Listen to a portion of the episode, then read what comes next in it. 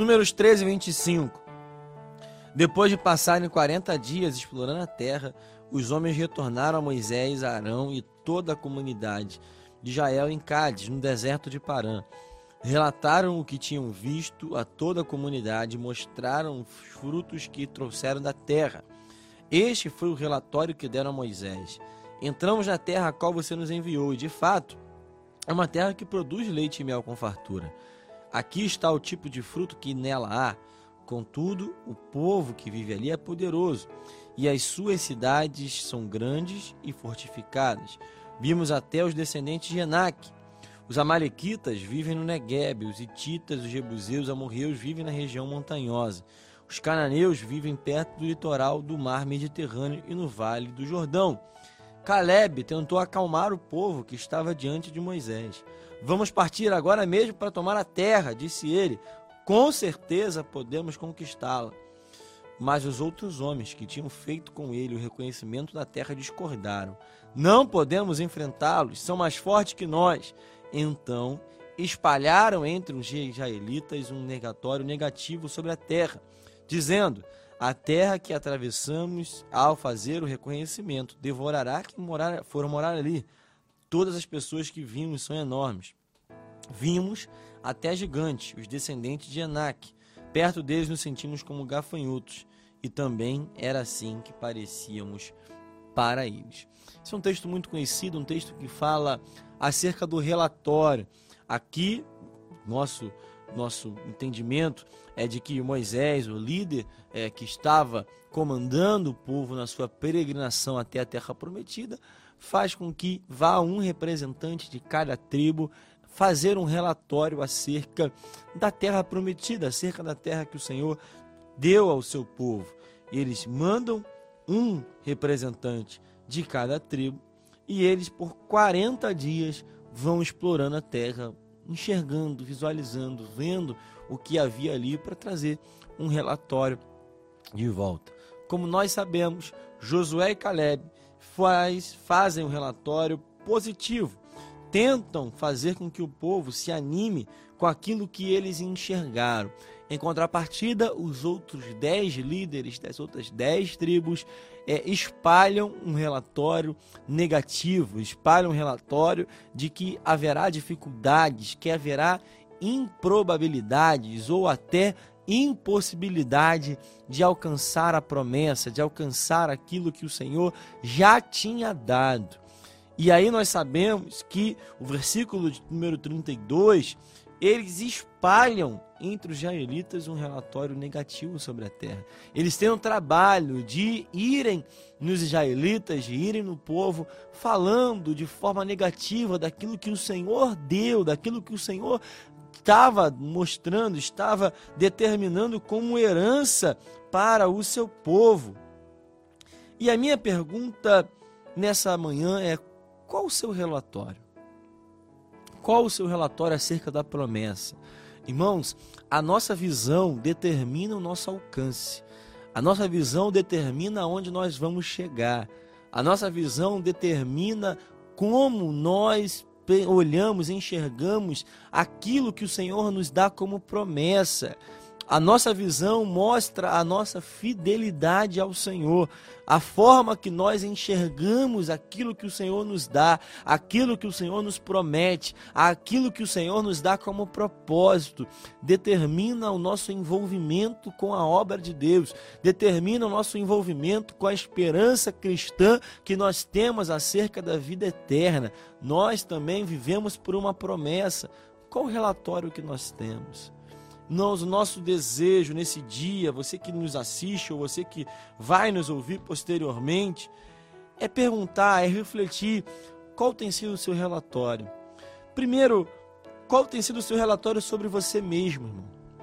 Nós andamos com pessoas, nós vimos pessoas o tempo todo e nós conhecemos pessoas que têm um relatório errado acerca de si mesmo. Talvez um relatório é, acerca de si tão negativo, tão inferiorizado, tão deturpado, tão limitado. E o Senhor está nos falando que entregou a nós capacidade, entregou a nós dons, talentos, entregou a nós a capacidade de gerir coisas, entregou a nós uma capacidade de experimentar coisas sobrenaturais. O Senhor nos escolheu, o Senhor nos separou, o Senhor nos formou e antes mesmo de nós nascermos, ele já tinha planos e planos que são mais altos, planos que são melhores, planos que vão além dos nossos maiores sonhos. Irmãos, você não está vivo à toa, mas como você tem se enxergado? Tem pessoas que eu vejo que têm tanta habilidade, tanta capacidade, tanto dom, mas se enxergam de forma inferiorizada, se enxergam de forma menor do que são, se enxergam como pessoas incapazes, como pessoas que são inúteis mas tem um valor tão grande. Ah, irmãos, eu lembro quando eu era pequeno, é tão, é, é, era tão bonito ouvir aquela canção que dizia: Você tem um valor, o Espírito Santo habita em você, você tem valor. Realmente, irmãos, nós temos um valor. O Senhor investiu a própria vida, Jesus morreu por cada um de nós. Mas como você tem se enxergado? Talvez o teu relatório hoje sobre si mesmo seja resultado de aquilo que alguém falou, de aquilo que alguém decretou sobre a sua vida. Alguém falou que você era incapaz, alguém falou que você era fraco, alguém falou que você era limitado, alguém falou que você não tinha mais solução, que você não tinha mais jeito e acreditou naquela palavra. Mas irmãos, a palavra de Deus diz e nós cremos, você não é o que dizem, você é aquilo que a Bíblia diz que você é. Nós temos que viver com essa esperança, nós temos que viver com essa promessa. A pergunta que eu faço é como você está se enxergando? Qual o relatório que você tem acerca de si mesmo? Qual o relatório que você tem acerca daquilo que você pode experimentar? Conhecemos também pessoas que infelizmente se enxergam superiores até o que são. Também cuidado com a soberba, irmãos. Cuidado com esse ego, cuidado com essa visão maior do que deveria sobre si mesmo. Os dois extremos são perigosos. Tenha sempre esse limite, esse filtro de não se enxergar nunca inferior ao que você é, mas também nunca superior também ao que você é. Lembramos nosso pastor Paulo César Miranda que todos os dias fala, é um costume de falar do tapete 20 por 20 e é verdade, também não podemos ter esse relatório maior do que deveríamos. Mas pergunto qual o seu relatório sobre você mesmo? Qual o relatório que você tem feito sobre a sua vida? Segundo, qual o relatório sobre o ambiente que você vive? Qual o relatório que você tem acerca da terra que você tem pisado? Qual o relatório acerca daquilo que o Senhor está lhe dando para você morar, para você viver, para você trabalhar, da igreja que você congrega? Irmãos, aqui nós estamos diante de um texto aonde Moisés determina que eles vão e eles fossem até o lugar da terra prometida e fizessem um relatório acerca daquilo que Deus estava dando.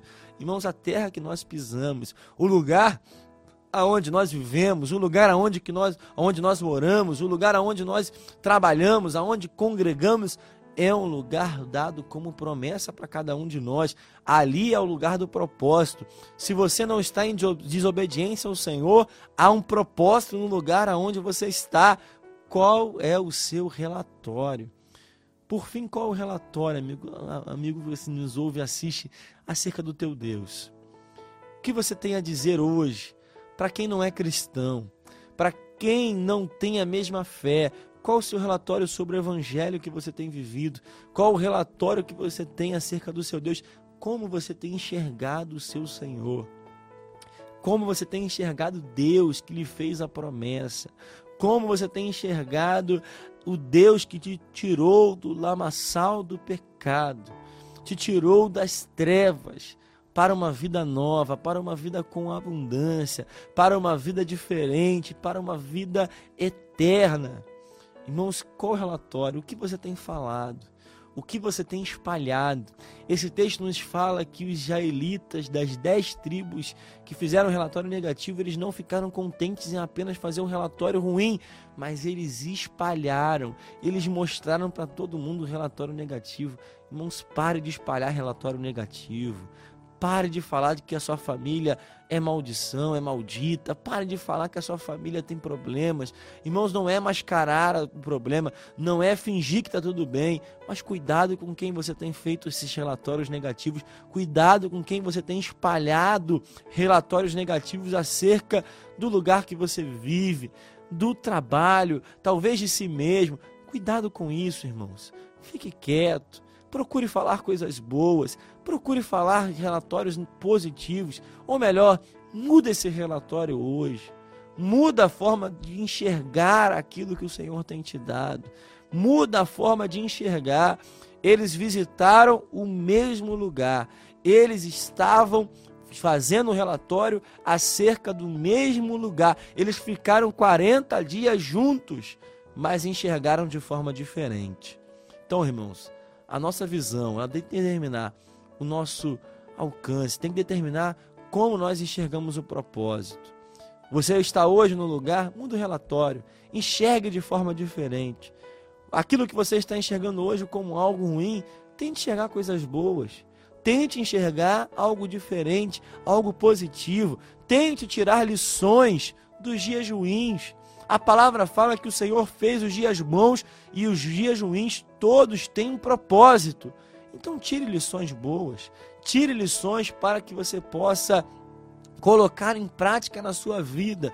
E eu tenho certeza que o Senhor que fez a promessa vai cumprir e você vai comer e vai beber o melhor dessa terra, da terra que mana leite e mel. O Senhor tem uma promessa, e se não for aqui, nós temos uma promessa de vida eterna, lá onde não haverá mais choro, onde não haverá mais pranto, onde não haverá mais dor. Nós temos essa expectativa e por essa nos movemos. Mas nesse dia, mude o seu relatório.